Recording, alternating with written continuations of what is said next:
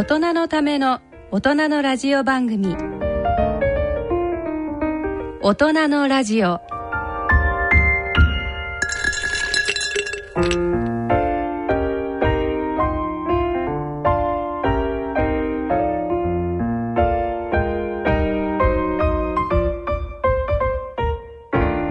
皆さんご機嫌いかがですか？坪田和夫です。ご機嫌いかがですか？西澤邦弘ですこんばんは久保田恵里です。第一土曜日のこの時間はご機嫌が人類を救うと題してお送りしています。はい。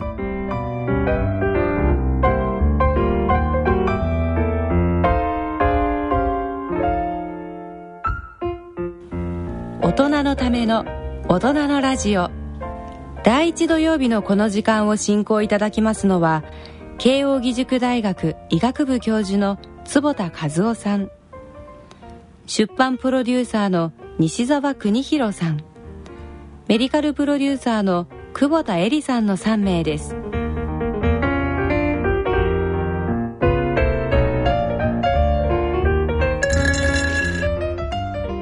は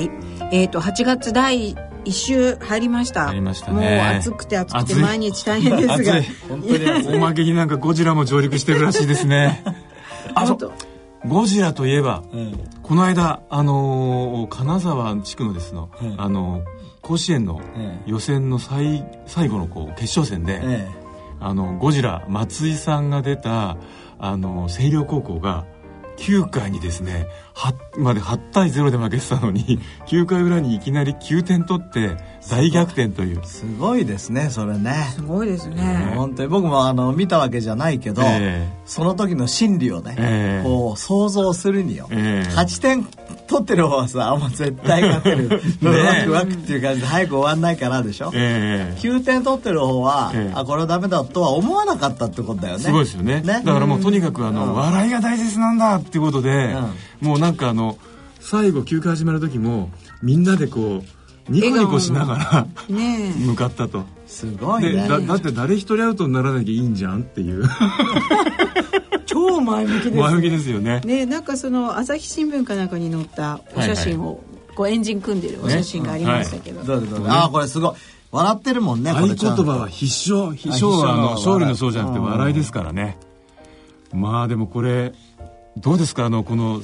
こここの番組ご機嫌が人類を救うことになってますけどご機嫌が試合も救ってしまったという、いやもちろんさこれあの運がなければええ。こうはならないけど、ええ。でもこの笑ってなかったら運も来ないっていうことはあるよね、そうですよね。だからそういう面ではやっぱりこの子たちは素晴らしいし、うん。素晴らしい成功体験だね。そう。ですね。だからこの子たちはきっと一生うまくいくね。だって何があったってさ、うん。あの時の8点そりゃそうですよね。ゼロゼロ対8よりはなんとか今いいだろうと、うん。そうですね。みんな思えるよこね。れ逆にどうしましょうこの8点を。ひっくり返された方は かわいそう本当に。つか同情しますよ。俺たちも次はご機嫌でいこうと、そうだね。そういうふうに前向きに捉えられたらいいね、うんご機嫌の連鎖でね、本当ですね。これでも私ちょっと試合を全く見てないんですけど見たら燃えたでしょう燃えたねんでしょうね。ねえ。でこれね僕今回あーって思ったんですけど、えー何年か前にあの北海道の甲子園代表のチームがすごいねあの進学校が出たんですよ、うん。で普通と違うことしてるっていうんであのみんなでこう笑う教室に行っているっていうのがねあったんですよ。で彼らも何があってもあのめげない、うん。あのいつもだってこうしていられることが楽しいじゃないかとみんなで試合してねって、でそれでね勝っちゃったっていうのがあったんですよね、うん。だから意外に勝利のこう法則の一つとしてやっぱ日本ってど何かっつうとこうスパルタとかしちゃうじゃないですか。そうですね。うん。で反省させたりとか、そうですね。なんか最近ちょっとあまりにも問題になって少なくなりましたけど体罰やっちゃうとか。うん。だから僕たちのこのご機嫌が人類を救うのまさにその一つの本当ですね。お手本で嬉しいな。ですよね。ね。うん、なんか、ね去年の冬チームのみんなで考えて、笑えば前向きになれる、自分たちの野球ができると決めたと、正しいね。うん、素晴らしいですね。こんないいニュースがありましたね。坪田先生今度10月にあの、日本ポジティブサイコロジー医学会の会。長をされますが、今年の先生テーマは。そそれちょっと伺っておきたいですね、えあのご機嫌だからうまくいくっていうのは僕のまあテーマでずっとですね、えー、はい、と今回10月の10月26日の日曜日、えー、に、えー、JP タワーホールエンドカンファレンスであります。10時からやりましてで前の日にですね大野先生、はい、えー、これはあのね認知行動療法の日本の第一人者の大野先生が、はい、まあ、この日本ポジティブ医学会の理事長を務めてくださってるんですが彼がですね一日どうやったらポジティブになれるのかっていう実践編があるんですよ、それは知りたいかも。そう。いやまあさた多分笑えっていうのが最初あるかもしれないけどね。そうですよね。最近その先生もよくおっしゃってますけど顔を顔が笑った顔をすることで、うん、もう体脳に刺激がいって体も元気だからこう今もね、えーとまあ、野球の選手笑えってたけど脳が笑えって言ってるから笑ってるのもあるけど、笑うとこのとこのツィゴマティックス送りっていうこの筋肉が緊張するわけです、そうするとそれが脳に伝えて、脳に俺は今いい状態なんだハッピーなんだ大丈夫なんだっていう情報を伝えるわけ、うん、つまりその、えー、脳が考えるんじゃなくてまず笑うという行為からもそう脳に。よって自分のパフォーマンスが出ると、うんうん、緊張しすぎて自分の力が発揮できないっていうことはなくなる、えー、まあ、こういうことをちゃんとサイエンスにしてやるのが、このポジティブサイコロジー学会で結構ですね演題も集まっていて面白いですよ、えー、面白いですね、うん、例えばねえっ、ー、とご機嫌な人の方が、ええ。ー、例えば運動習慣を、うん、得やすいとああそれなんか僕も研究も見ました、うん、あのご機嫌な人のが明らかにこう運動習慣脱落しないでやっているっていう。だからご機嫌な集団の方が、うん、えー、喫煙率が低かったとかね。結構そういうようなそれ一般演題なんだけどそれとパラパラ見るとそういうものがあったりとかそれから特別公演ではですね、えっ、ー、とアメリカから本当はね、うん、あの来日してほしかったなんだけどちょっとできないんですが、えー、ビデオ公演で、えー、この幸せとその健康のサイエンスという話をしてもらう予定です。うん、えー、まああの一般の方も、はい、あの土曜日のセッションあみんな出れるのかな？出るんです、ね、あそうですか。あの、えっと登録してもらえば出れるのでそれはそのこれはぜひ私はこの機会にあのポジティブになるシンキングメソッドを知りたいって人はどこを見ればいいんですかね、うん、ええっとねでもまず最初にね、はい、そのみんなポジティブになればうまくいくっていうことを信じてない人が多いから。いや本当だよ。何だよ。それ坪田だけ言ってんでしょとか、でもねそこにサイエンスがあるっていうのをまず知ってもらいたい、うんうんうん、例えばねタバコも、はい、えー、100年かかってるわけですよ。タバコ体に悪いよって、うんうん。うん、それみんななんでやめてきたかっていうとやっぱりタバコを吸うといろいろ悪いっていうそのエビデンスをみんな理解したからやめてるわけ、うんうんうん、でやっぱりただご機嫌になれたってさ、うん、そうはならないですよみんな。面倒、ね、くせえとか。ねそうですよね。ね。それだけどさ、幸せでいるとか笑ってるとかね、うん、えー、これ星稜高校が勝ったようにね、うん、それが本当にその人生をうまくいかせるんだっていうエビデンスが溜まってくればさ、うん、みんなそうなるじゃないですか。そうですよね。やっぱそれはやっぱ自分だけ違うって状態になっちゃいますもんね。でも先生こういうこう考え方が例えば某北朝鮮の人たちに知ってもらったりすると楽しいですよね、そうですね。俺笑いで変えられるかもしれないみたいな。でも北いやそれ難しい。それ難しいですか？北朝鮮の中では、そのポジティブな人が成功するかどうか分かんないですよ、うん、ああなるほど、うん、やっぱそれじゃ社会環境もそのポジティブを受け入れなきゃダメだってことですね。そうそうそうそうてかあのこう今の社会はある程度社会が自分たちを守ってくれてるので、ポジティブでヘラヘラしてても、突然だってさ西澤さんから俺殺されることって多分ないじゃん、うん、まあちょっと最近変な事件もありますけどね。リラックスしてていいわけじゃない、それからまあいろいろ今職員でねこの間、あマックが中国のお肉とか問題あったけどでもなるべく社会としてそういう問題が起きないようにしてるからいちいちさ食べるものをさクンクン嗅いでさこれは腐ってるかどうかとかさ、ね笑い私は毒殺されるのかと思いながらやんなくてもいいわけでしょ。あまあそういう意味でちゃんとした民主的な社会でしかもこうあの平和とかそう平和とかそういうものがあってこそ初めてご機嫌な人が長生きできる、えー、なるほどね。そうか確かに変なところで一人だけヘラヘラしたら銃殺されるかもしれないね。銃殺されちゃったりとかさ 毒殺させられちゃったりとかさいろんな罠にはまっちゃったりとかさ、えー、だからそういう面では、うん、あのオレオレ詐欺は本当によくないですね。そうですよね。その不審の連鎖ってのはよくないですよね。そうそう。だってわざと日本のいいところを壊してるわけだから。うん。だからやっぱ信頼とポジティブと笑いを社会インフラにっていうそういう、そうですね。それはそういうそうそういうのソーシャルキャピタルっていうんですけど、いわゆる社会資本の一つなのね。えーえー、でやっぱり信頼してる。で日本人ってすんごい人のこと信頼してるんですよ、うん、他の国と比べて、うん、でそれがやっぱり安心感とか、うん、えー、このもしかしたら長生きの標になってるかもしれない、うん、なるほどね。だから人、信じてるから逆に言うと、うん。うん、オレオレ詐欺が成り立っちゃうわけ。そうですよね、で一番悪質な、犯罪行為だ、ね、そうそう。だからあれでもそういうこと気づいてない人もいるからやっぱ我々ね詐欺やるやってる人はそれ自分たちが壊してるものをね、うん、ちょっと考えてほしいね。そうですよね。絶対自分に降りかかってきますよね。本当に何かの形で、うん、と思います、ということで深い、えー、と深い、はい、はい、そうそうそれからあの大阪大学のあの山口先生日本人の健康と幸福度っていう特別講演してもらうこれは面白いんですよ。だから彼のいろんなデータで健康な人は幸せなんだけどでも今また逆に幸せだから健康になるっていう概念が出てきてるじゃないですか。そこら辺のところをどういうふうに考えていく僕は前に山口先生の講演聞いたことあるんだけどやっぱり例えば20代30代だとね、お金とかね、やっぱり友達とか重要なんだけど、40代50代になってくると、だんだんやっぱり健康とかね、そういう仕事も入ってきたりとか、そう。いうものがね大切になってくる。50代になるともうほとんど健康みたいな。60代は健康ばっかりみたいな。内閣府の研究をお持ちの先生ですよね。はい。えでそれで一応まあ先ほど坪田先生お話になったようにいかにこれが社会的な状態が重要ですサイエンスであることが重要だということを納得してくれた皆さんは、みんな始めて。いいと。ぜひぜひ。ぜひと、それから、はい、あの、午後なんかはね、えっ、ー、と、はい、マイナスをプラスに生かすポザティブサイコロジーのシンポジウムがあるんですよ。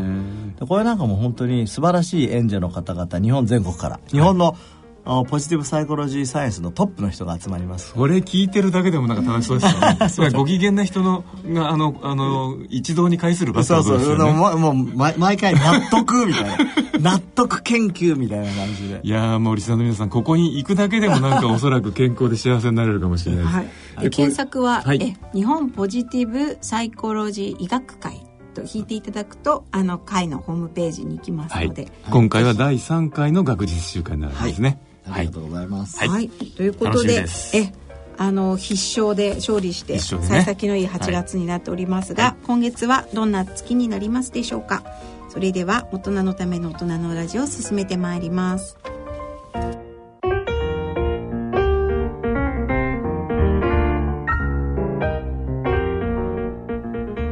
大人のための大人のラジオ。この番組は野村証券ほか各社の提供でお送りします。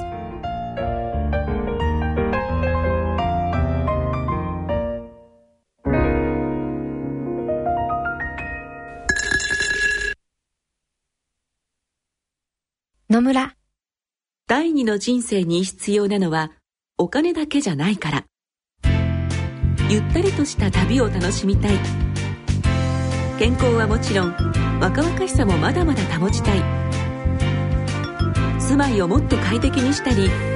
相続のこととかもしもの時のことも考えておきたい。セカンドライフのために知りたいことってたくさんありますよね。あなたのハッピーなセカンドライフのために。野村証券の本支店ではさまざまなスペシャリストを講師にお招きして野村のハッピーライフセミナーを開催しています。詳細は web で「野村のハッピーライフと検索してください。なお当セミナーではセミナーでご紹介する商品などの勧誘を行う場合があります。それの村に来てみよ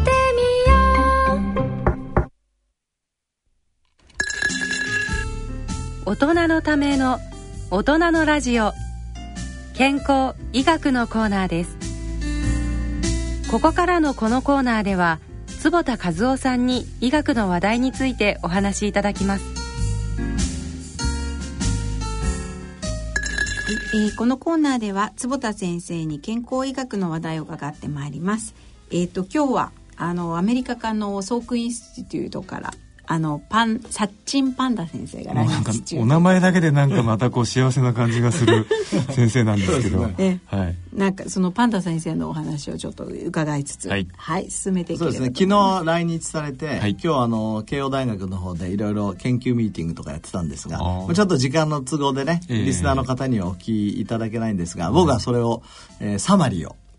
行いたいと思うんですが一緒にご研究もされるんですね。あそうです。今一緒に研究してるんですが、このサチン・パンダ先生っていうのは、はい、あのカリフォルニアのサンディエゴの、えー、 Salk Institute っていう、うん。うん、もう本当に世界のトップの研究所にいる方でですね、うんはい。 circadian rhythm、うん、すなわち身体時計、体内時計。体内時計。これのもう世界的権威で最近彼がやってるのが、えー。えー、 restricted time feeding ってこれ日本語に直すと食べるタイミング。をどうするかってことですね。そう、食べるタイミングで制限したりする。健康になる。すごい。うん、じゃあもうあの、うん、えー、総量を減らすっていうのがまああのまあ、あのカロリーリストリクションですよね、うん、であとは、まあ、その例えばたまに断食するみたいなやつがファスティングですよね。それともまた違って、うん、時間あどこで何を食べるかで、うん、何を何をコントロールしちゃうんですか？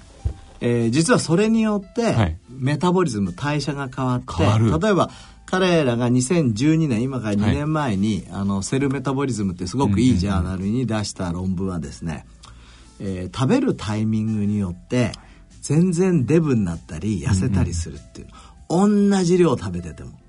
あのそれってあの、うん、起きてる間の8時間の間だけにこう食べる食べる時間を集中するってあれですね。あのネズミをですね、はい、えー、夜の8時間だけに食べさせる、うん、これはだから逆に言うと16時間お腹空いてるわけ、うんはい、ともううわーって8時間食べるわけ、えー、ね、これ夜の間あの夜行性だからさ、ね、夜食べさせるわけ、はい、でもう一方の群は24時間だらだら食べさせておくわけ、うんうん、とこのわーっと食べるのとだらだらは同じカロリーなんです同じカロリーなんですよ、ところがダーッと食べる。なんか太りそうな感じがするけど、えー、こっちは全然痩せてる、うんうん、だらだら食べてる方はすごく太ってて、はい、それは実は体の中の代謝が全然変わってる、うん、じゃあなんで変わってるかっていうと、うん。はい、体内時計が狂ってるつまりそのダラダラ食べる人たちあのマウスでは狂っちゃうそう、うん、あの、うん、私たちの体内時計っていうのは最も大切なね、えー、えー、一つの健康指標なんだけど、はい、これどうやってあの調整するかっていうと一つは腹時計である食べるタイミングなんですよ、うん。はいでもう一つはこのねあのラジオでも何回か話しましたけどブルーライト、はい、光ですね。光ですね、はい、青い空を見た時に今、昼だと思い、うん、そんな青い空に当たるブルー LED を夜見てしまうと、うん、我々は朝だと昼だと思ってしまう。そうで寝れなくなっちゃうって話したじゃないですか、はい、それと同じで、食べるのも大体、えーとまあ、人類ができた時は昼間食べてた、えー、で夜は食べないわけまあ、大体において暗真っ暗になっちゃいますもんね。真っ暗になっちゃう、えー、だって火火だって発明されたの50万年ぐらい前だからさ、それまで本当真っ暗ですから。ね、はい。えー、食べられないわけですよ。ね、うんうんうん、なので食べるタイミングがすごく重要で、はい、それの研究を彼は最初ネズミでやって、うんうん、最近はハエでやって、えー、ハエなんかすごいですよ。だって症状ですか。そう、はい、今度食べるタイミングを、えー短くしたやつはですね、はい、今度は8時間じゃなくて12時間にしてるんだけど、え12時間の間に食べればいいんだけど、うん、余計食べちゃうんだよ。え？12時間にすると？と余計食べちゃう。その4時間増えただけでってことですか、うん、余計食べちゃう。だからダラダラ食べてる早よりも余計食べちゃうくせに痩せてる、ええ総カロリー層は12時間だけ食べてる方が多いけどけどやっぱり痩せてる。痩せてるそれから、えーと、心臓を測ると心臓の機能が全然上がってる。へえでも先生あの、よくまあブレックファストっていうじゃないですか、うんうん、で大体まともな時間に食事を終えて、まあ、例えばこうえー、ちゃんとね、えー、ピンコインコンってなったらお家に帰って7時からご飯を食べました、うん、8時に終わって、うん、で次の朝もし8時に食べたらこれちょうど12時間何も食べないってことですよね。それでこれがやっぱりすごくファースティングになるわけですよ、うん、ファースティングだ飢餓になるわけ。12時間の飢餓でこれもタイムリストリクトだから体内時計にとって非常に重要、ああじゃあやっぱちょうど半日ぐらい食べないぐらいっていうのでも十分良さそうだという感じになって。このハエのスタディではそういう12時間になっててね、なるほどね。でそれね心臓機能が上がるとよく考えたらすごいですよ。だってこれってこれからオリンピックに向かってさ、うん、私たちのまあ僕はオリンピック出るわけじゃないけど、えー、そういうスポーツ選手なんかを考えた時にただ運動させるんじゃなくて、うん、こういう食べるタイミングまできっちりとやっていく必要があるところですよ、うん、面白いですね。でもそうかそうか。でもそれは具体的にはこうどういうふうにこれから応用されてきますかね？例えばね、えーと、そのサッチにさっき言ったんだけど、えー、よしそしたら今度オリンピックに対してこれからね、えー、そういうパフォーマンスを上げるような研究費の応募とかあったら、うん。うん、ぜひ一緒にやろうと、うん、で僕は光によって、えー、向こうは食べるタイミングにそれちゃんと日本チームをやるんですか？だから日本、日本、アメリカチーム。なんじゃないですか。日本、アメリカ、合同チーム。僕は光、向こうは食べるもの。ね。それで、えーと、スポーツ選手のうん、そのいわゆる体内時計をコントロールすることによってパフォーマンスを例えば5%だって上がったってさ、うんうん、十分、ね、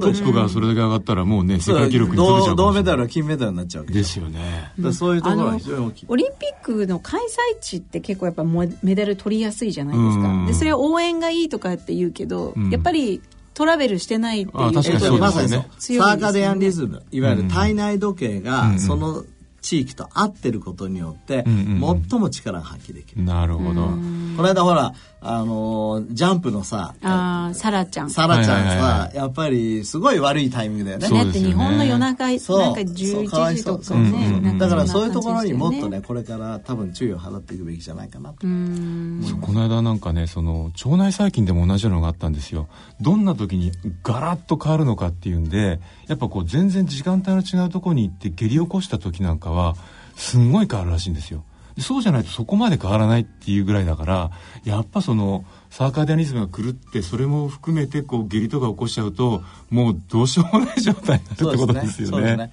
でね面白いのその、え。ー、サチンのさ、はい、あの研究の中に、え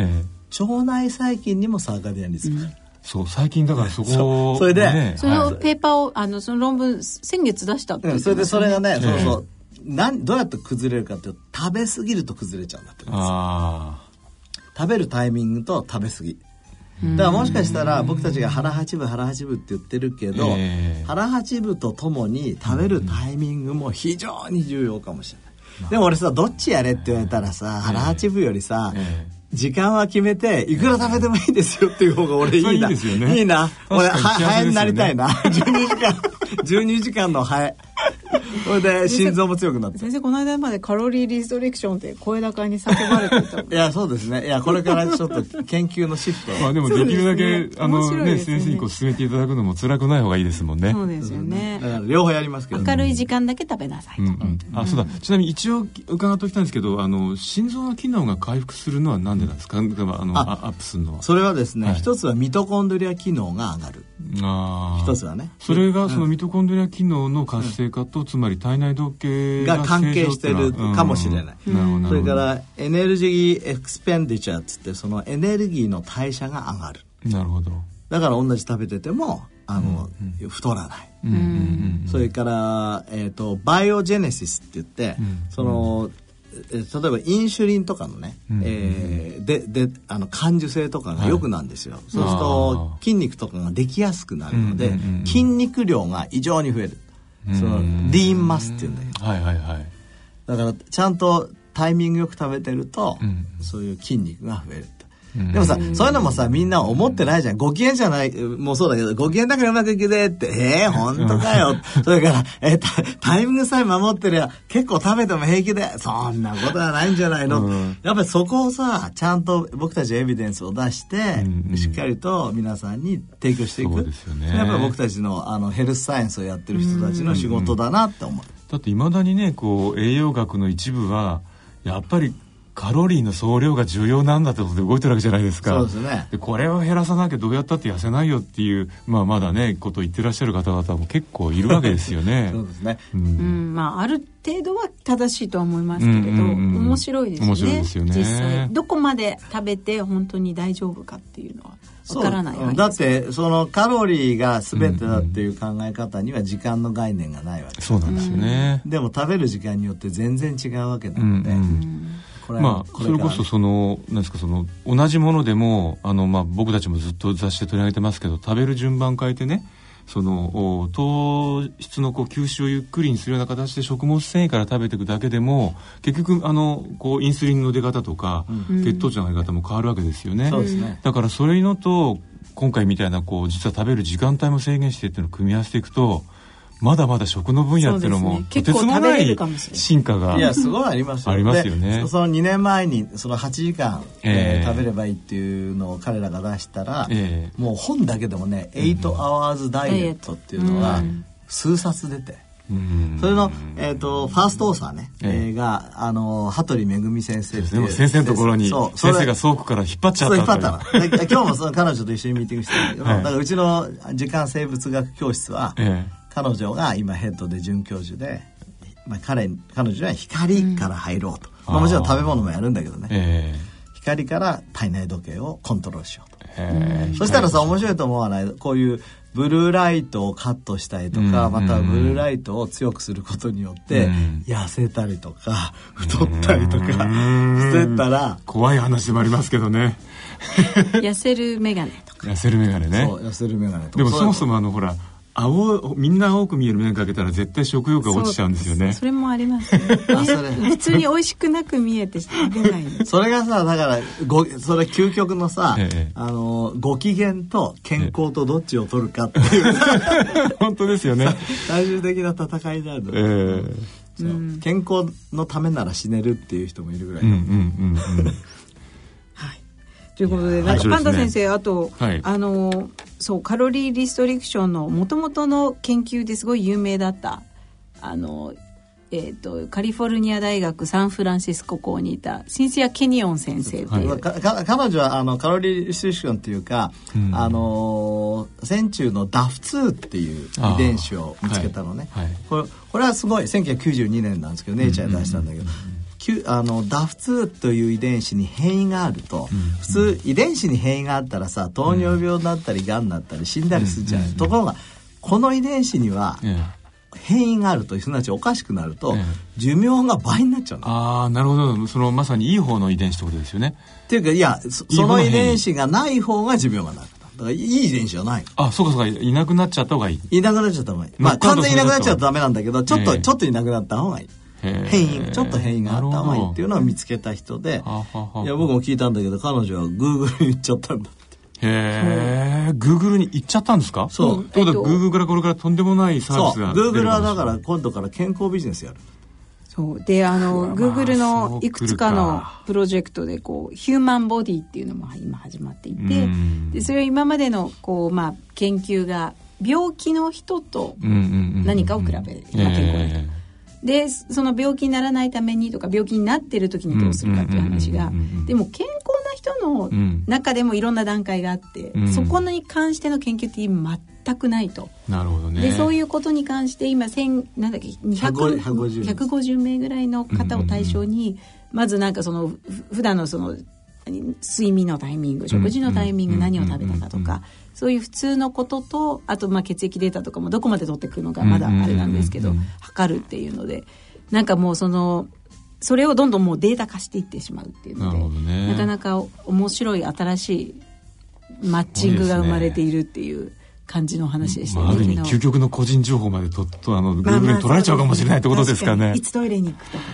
ね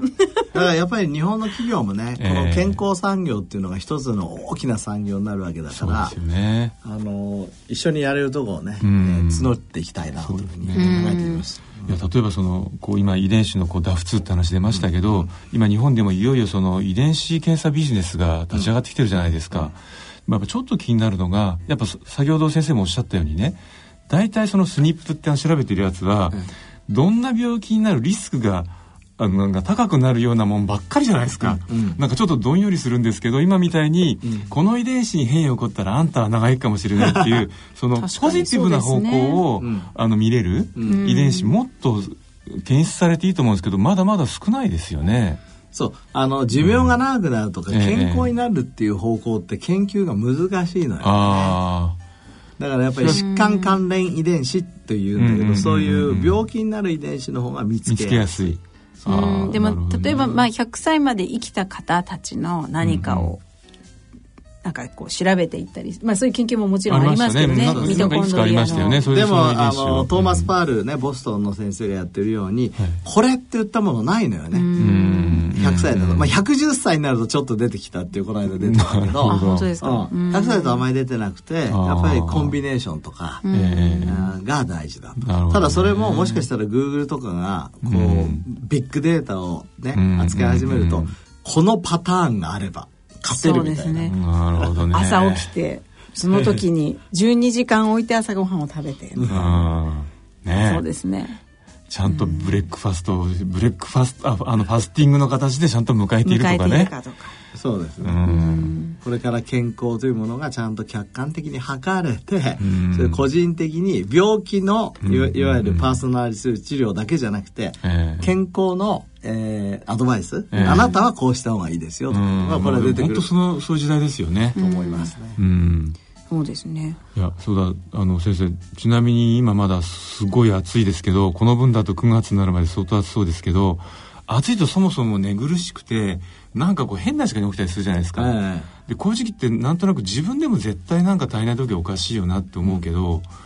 こういう時期ってなんか今までのお話を踏まえて僕たちがなんかこう少しでも体内時計を正常化するためにやれることってあるんですかね？やっぱり睡眠だよね、うん、この睡眠がやっぱりさ暑くて起きちゃったりするじゃないですか、うんえ。ー、でまあ体内時計の中で最も重要なパラメーターはやっぱり睡眠だから、うん、やっぱり睡眠をしっかりとる僕はちゃんと確保するためにもう例えばもう冷房ケチって消したりしないで。そう消したり消したりしない。ちゃんとつけとくと。それつけとく。それからやっぱりこういう時こそ、うん、えー、寝る前の2時間とか1時間は少し暗い部屋にして、うんえ。ー、テレビとかコンピューターとかを見ないで、うん、ね、ちょっと読書とか、メディテーションとかするとか、あと昨日さあのパンダ先生が、あの水シャワーしか浴びないんですってまあそれは夏でも冬でもって言って私はちょっと冬は勘弁と思いましたけどそのなんか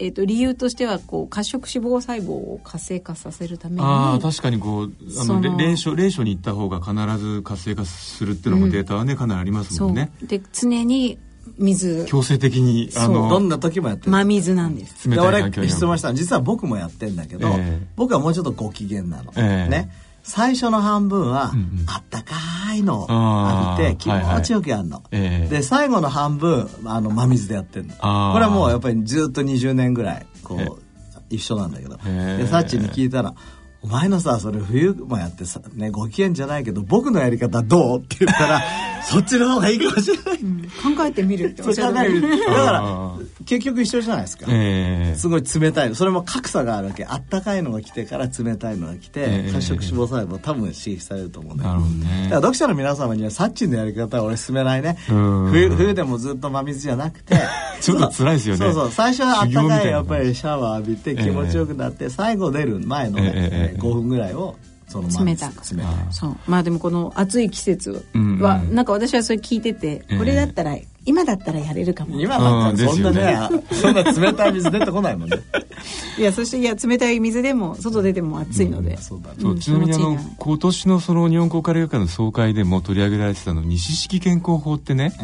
あの結構こう日本の誇る健康があるんですけどこれ温冷浴っていうのがあるんですよ、温冷浴は3分かなあの温かいお湯に浸かるんです。その後次に冷水に浸かるかもしくは冷水シャワーするんですけど、うん、これすっごい体ポカポカになるんですよ、うん、あのつまりこうすごくその毛細血管が開いたり縮んだりして。でそのこれをこう提唱したあの幸田先生で亡くなっちゃった先生はどう考えても心臓でねこの人間の体の隅々まで血液を送り届けられるはずがないと、うんうん、でこの動脈から静脈に変わるところに彼はグローミューって言ってましたけど、うんうん、そういういわゆるこう心臓に当たる末端の心臓に当たるところがあって現代人はみんなここがこうダメになってる。でそれにはやっぱその温度を変えたその環境でお湯お湯水を浴びて、ここそこを活性化すると体中が活性化。じゃあさっきの僕のあの知識もなくやっていた。さすがさすが坪田先生と思いました、ね、別にサイエンスありませんが。いやでもねそれはあの実証されてる方もいらっしゃるんで。なるほど、いや僕はおす。すめですよ、えー、じゃあそうですね。夏はえっ、ー、と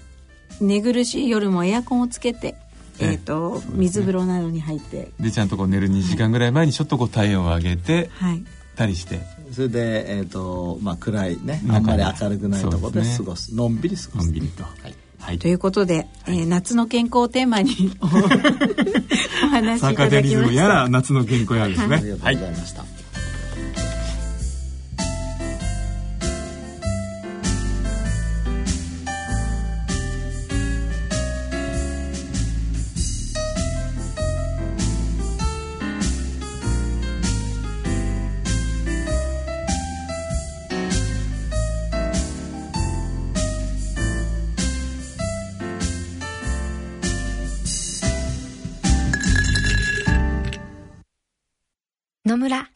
鈴木さんちも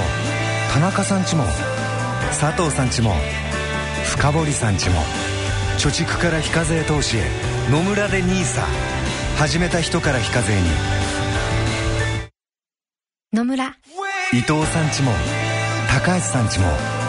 渡辺さんちも中村さんちも貯蓄から非課税投資へ野村で NISA 始めた人から非課税に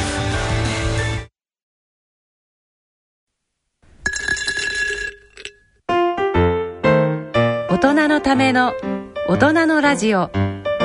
スポーツのコーナーです。はい、えー、スポーツのコーナーです。えっ、ー、と今月は、えー、もう夏今夏をテーマに今日はお届けしてますけど、うん、夏のスポーツでまあ脱水とかちょっといろいろ気につけなきゃいけないこと、うんうんね、本当に危険ですよね、うん、お話できればと思いますがちょっと先坪田先生からちょっと寂しいご報告、そうなんですよ。あの僕ここで話しましたっけね、えーと、世界選手権、はい、マスターズの。マスターズ、はいあのー、チャレンジしたいということで。でもメダルも取るぞっていう。そうもうだって練習去年から始めて新しいヨットも作ってですね、えー、これ甲斐みゆきさんって、はい、僕の学生時代からの友達で、うん、まあまあ僕の先輩で、うん、彼はもう一回世界チャンピオンになってるんですよこのスナイプで。日本人で一人唯一。今まで歴史上一人だけ。一人だけ、うん、で彼がまああの坪と一緒にやろうぜって言うから、えー、こんな世界チャンピオンにね誘われちゃったらもうやるしかないと思って、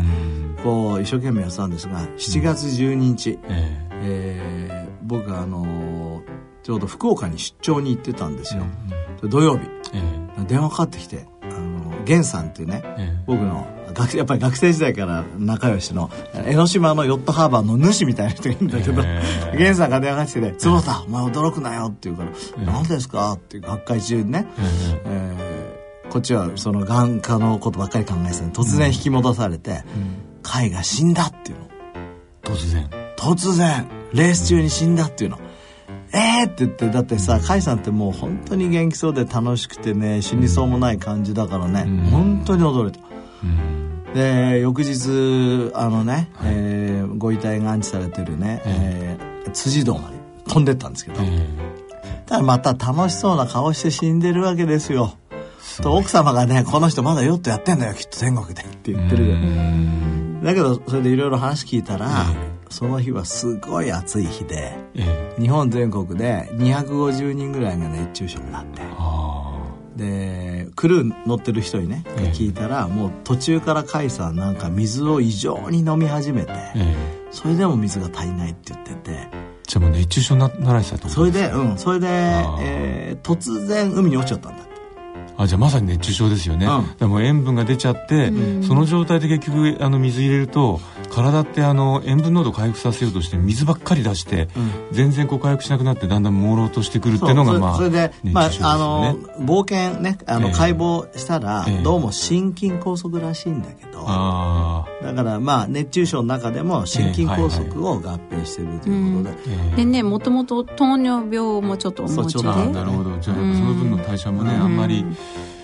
でもね、あの、ヨットレーサーとしてね、僕非常によくわかるんだけど、えー、あの、レースの時ってね、お水積みたくないんですよ。あんまり、うん、重たいから。そうですよね。そうでしょ？ええ。ー、だってそれでなんかどっちに転ぶか分かんないですよね。そうそうでしょ？それからそれのえー、それさあの、最初からそんな飲んで積んでたら重たいじゃないですか、えー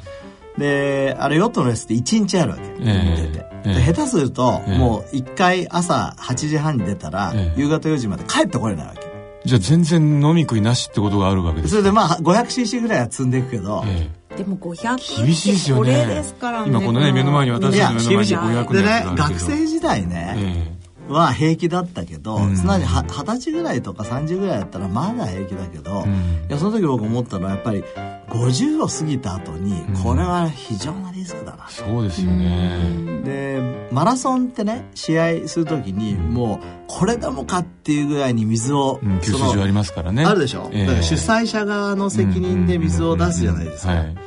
でヨットのレースってそれがないと思ったのだからこれからちょっとね日本ヨット連盟とかスナイプ協会の人にぜひご提案してね、やっぱりヨットレース中のこういう解散のようなことは二度と起こしてほしくないから、えー、なんかそういう日本2020年にねオリンピックも東京でヨットあるしそれまでにこういう水を供給するのはそのレース側の責任とか、まあ水を積まないとライフジャケットと同じようにもうルールだとか、なんかそういう。なんか3キロぐらい水をつ全員積んで出ろとか、ね、そうそう、水だからそういうなんかイオン系のなんかねそういうふうにしとかないと、ねままだ事故大きいかなと。まあ逆に言うとそれだけ海の上での経験値が高い人でもでまだ同じような状況に置かれたことって何度もあったわけですよねおそらくその。だから若い時は大丈夫だったと。うんあとまあ逆に経験あられるから大丈夫かなって思われちゃったかもしれないけど。ね、私みたいな素人が逆に行くんだったら、うん、こんな炎天下で水を飲まなかったら大変って思ってだからいや僕本当にね申し訳なかったのはねそれちょうどその日あの、まあ、練習試合があって、えー、江ノ島スナイプっていうレースだったんだけど、えー、僕も誘われたんだけどたまたま学会でねあの福岡行かなきゃいけないんでその日はあの違ったクルーにまあ、台打ちをしてもらってたわけですよ。あじゃあ本来だったらそこに坪田先生が一緒に乗ってたはずだったかもしれないですね、そしたらさ、うん、まあ一応眼科医でもさ早めに気づいたと思うんだよね、うん、だってなんかちょっと吐いてたっていうね少し。そうですか、うん、やっぱり熱中症の一つのサインじゃないですか、こう、えー、だからまあ申し訳ないことをしたなと思いながらも、うん、なんで開催しんじゃったのって今でも、えー、なんかあの天国行ったら絶対文句言ってやろうと思うんだけどね。こういう時にそのご機嫌なあのベースにしてるこう坪田先生として、うん、まあおそらくこういう状況にね、うん、あのリスナーの方々も誰でも置かれることあるじゃないですか、うん、ちょっと変な方向に行きますけど、そういう時にそのご機嫌メソッドってのはなんかうまく使う方法ってあるんですかね？っていうのはやっぱりね、何かこういう時に何かしないと、もう心の平和は保てない、そうですね。どんどんどんどんそっちに行っちゃいます、ね、だからご機嫌のためには何かしないとダメだっていうのは自分で知ってるのね、えー、だからさっき言った例えば、うん、あカイズ・ウォーターズ・ローとかなんかね、例えば、カイさん死んじゃったけどこれを機会に作れたと、えー、ことがあればさ、えー、僕の心の中でも、まあ、カイさん死んじゃって、こうトトライしようとしたけど途中でダメになっちゃったけどでもこういうねなんかレギュレーションができて、これからの人が助かりますねっていうのはいい。例えばあの震災の時もそうなんですよ、震災の時もああやってこう来て日本ね、あの原発もあるし津波もあるしってなんかすごく暗くなるじゃないですか、その時もあなんかしないともう、自分がダメになっちゃうなと、でアメリカからビジョン版を。入しようとか、そういうことを考えんで、なんかやっぱり行動？それ止まったら絶対この 深い悲しみに絶対落ち足取られちゃうから、やっぱ止まらないそうですね。ってことですよね。そうですね。うん。でも先生じゃあこれは甲斐さん失われても、うん、チャレンジもぜひしてほしいですね。いやそうなんだけどね、えー、まあヨットもあるし、えー、出場権もあるしね、えー、でさっきの源さんは一緒に乗ってくんないんですか？源さんはねヨットやってないんだよ。そうですか。でもあの何人かねあの、大原セールの石川さんっていう方とか、えー、甲斐さんのクルーの方とか、何人の方からからね、連絡があって、えー、甲斐さんの意思をね、持ってあの出てください。と、うん、クルーは務めますなんて言ってくれてもうけなげなんだけど、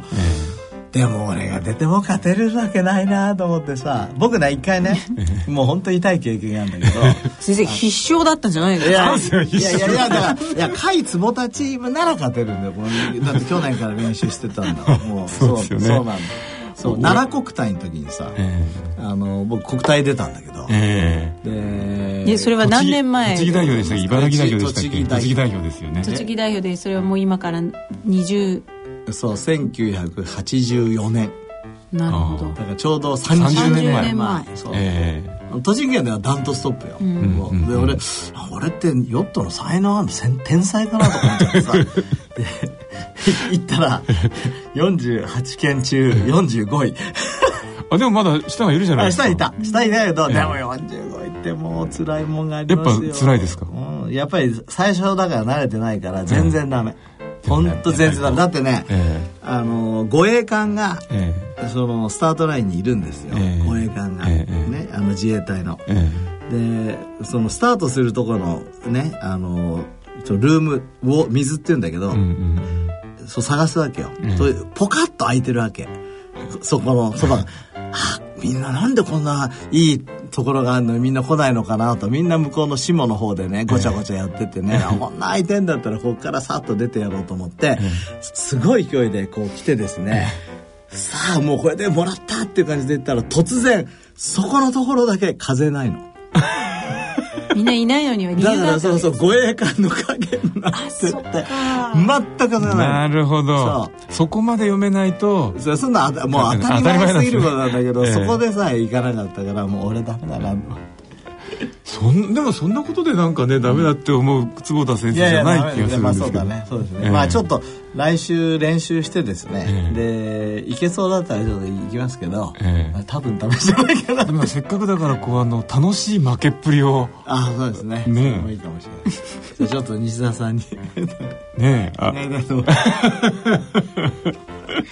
はい、でも何かとにかくね、あの立ち止まらないでやっていくっていうのは、そうですね。そね、はい、そしてあとこの暑い夏に本当にスポーツされる方とかは、お水をとにかくお水とか、ねえー、あとあとから塩分をねあのもう本当にその、うん、おそらく甲斐さんの状態になった時に塩分入れないともう水分受け付けなくなっちゃうから、うん、それも含めてちゃんとした対策を打たないといけないですよね。そうですね。水だけやっても吸収もできないし、えー、入ってきたとしても出ちゃうので、うんうんうん、やっぱり、まあ、ちょっと商品名出していいか分かんないですポカリヘススウェットみたいなね、ね、ああいうスポーツドリンク系のもの、大体だから今厚生労働省が言ってるのはあれですよね。その100ミリリットルに、えー、40から80ミリグラムのあの塩分が入っている、うん、ナトリウムじゃなくて塩分ですよね、うん、うん、というものを取りましょうということになってますけど、まあそれ見れば分かりますからね、特にやっぱり日本はあの湿度が高いからやっぱ汗かくもんね、でまたバテますよねこの湿度が高くて暑いと。あの私も昨日朝7時からあのテニスを4時間やったんですけど、えー、もうなんかなんだ不整脈になってきてですね。でその後あのセミナーの司会があったんですけど結構こうぼーっとしてあやっぱりやばいと思いました。昨日は朝7時から35度とかなんかもうね壮絶でした。だって昨日とか一昨日とかさ、はい、日本全国で1000人ぐらいが熱中症で運ばれてるねだその運ばれてる人だけで1000人ってことはなんか調子悪いって人はもうぼんやりした人そのねそのゴキブリじゃないですけど10倍20倍いるわけですよね。いやだからそれ甲斐さんが亡くなった時よりも暑くなってますからね。ですよね。だから皆さん気をつけていただきたいというふうにそうですね。はい、はい。ということで今日はちょっと悲しいニュースもございましたが、ね、あの暑い夏を乗り切るための、はい、えスポーツの知識をお伝えいたしました、あとはそのお深い悲しみ取られそうになったらとにかく立ち止まらない。そうですね。何か何か何スポーツのコーナーでした。ね、じゃあ9月には何をやったかまた。はい、また報告したいと思います。はい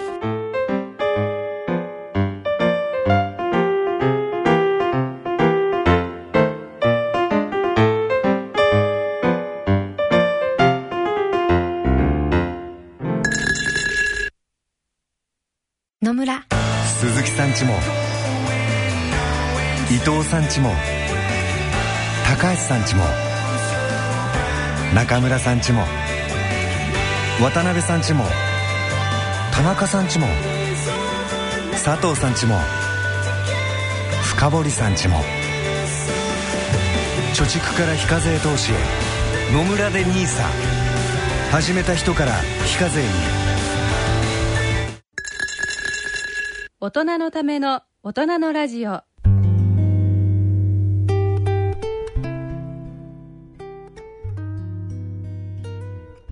い、えー、今日の大人のラジオはいいかがでしたでしょうか、はい。あのいつも明るい話題の坪田先生からちょっとその甲斐さんのねお話は伺いましたけどでもやっぱまああの笑いに関してもまた進化したお話を伺えたし、またサーカディアンリズムに関してもね今日また進化したお話を伺えたんですけど。そうだ先生あれですよね、あのつい最近あの先生が編集長をやられている慶応ヘルスサイエンスニュースレターあ。これあの登録さえすれば皆さんただでそうなんですよ。ダウンロードできる。ぜひあのね、ね、リスナーの方にも、はい、えー、無料で一緒に勉強していただければと思いますが。慶応ヘルスサイエンスって入れれば。慶応ヘルスサイエンスと入れればいいんですよね、はい、はい、いやその中でね先生僕あの今日のサーカディアニズムに関して、え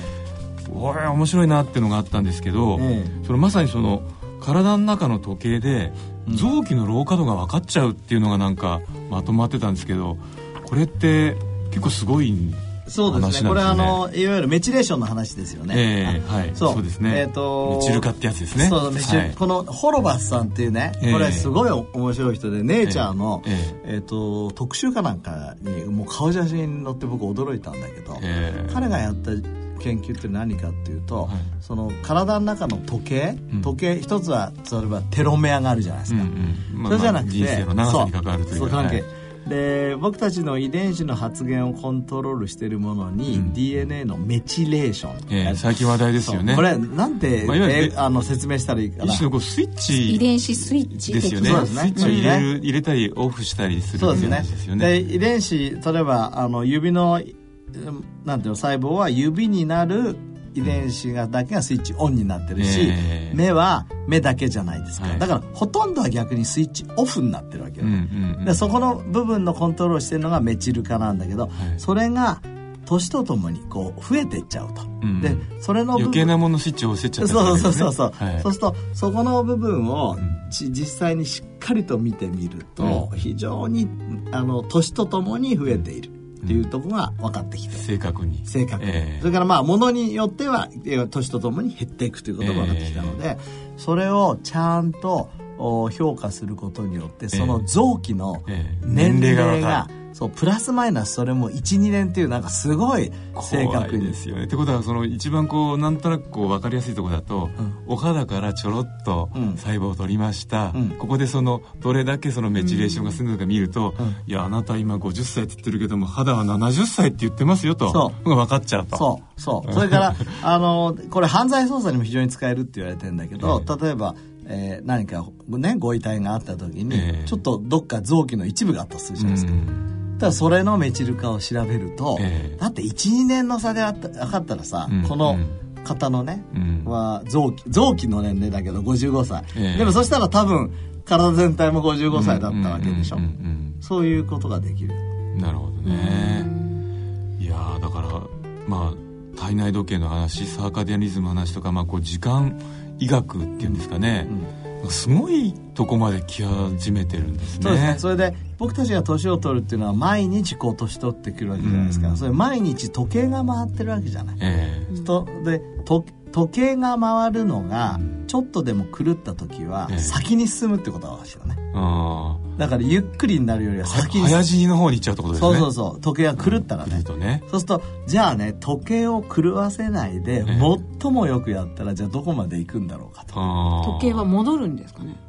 それは面白い質問で、それ DNA メチルーションとかそういうのをワープにまで関わってくる問題ない気がしますね。いや、基本的にでもそれを細胞レベルではできますよって言ったのが iPS 細胞だから。なるほどね。そう。iPS 細胞はあれメチレーションが全部キャンセルされて、元に戻っちゃうわけですから、赤ちゃん状態になっちゃうわけですね。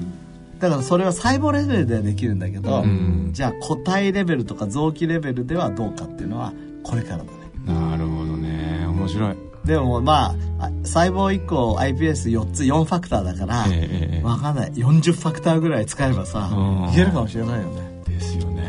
ねまた赤ちゃんからやり直すでしょいやそうなんないよ。そうそう。全部ねキャンセルされちゃったらちょっとこうびっくりしちゃいますね。あでもねこの間面白い話聞いたんですよ。あの裸一貫からやり直すっていうじゃないですか、うん、あれってあのあの大体赤ちゃんが生まれるあのこう重さが元大体平均1貫だったんですってね。だから大体 3700g ぐらいですか？でつまり、えー、これこの重さが確保されてればまた一からやり直せるっていうらしいんですよ。あそうなんまさにその赤ちゃん生まれた時の重さに戻るっていうことらしくて、まあ、そう考えるとねあのあんま小さすぎるとやっぱ良くないですよね。ある程度の体重を持って生まれてないと。いやでも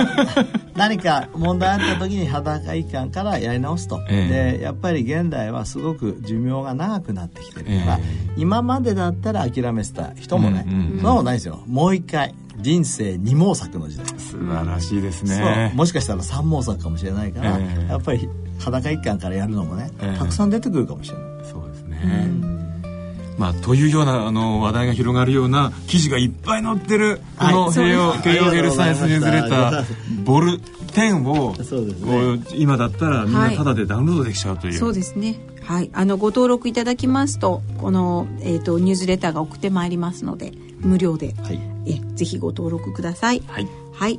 ということで、えーと、そろそろお時間となってまいりました。えーと、お相手は私久保田恵里と西澤邦弘と坪田和夫とでお送りしました。はい。えー、次回私たちがお会いするのは来月の9月6日の放送となります。それでは次回放送までさようなら。さようなら。おやすみなさい。おやすみなさい。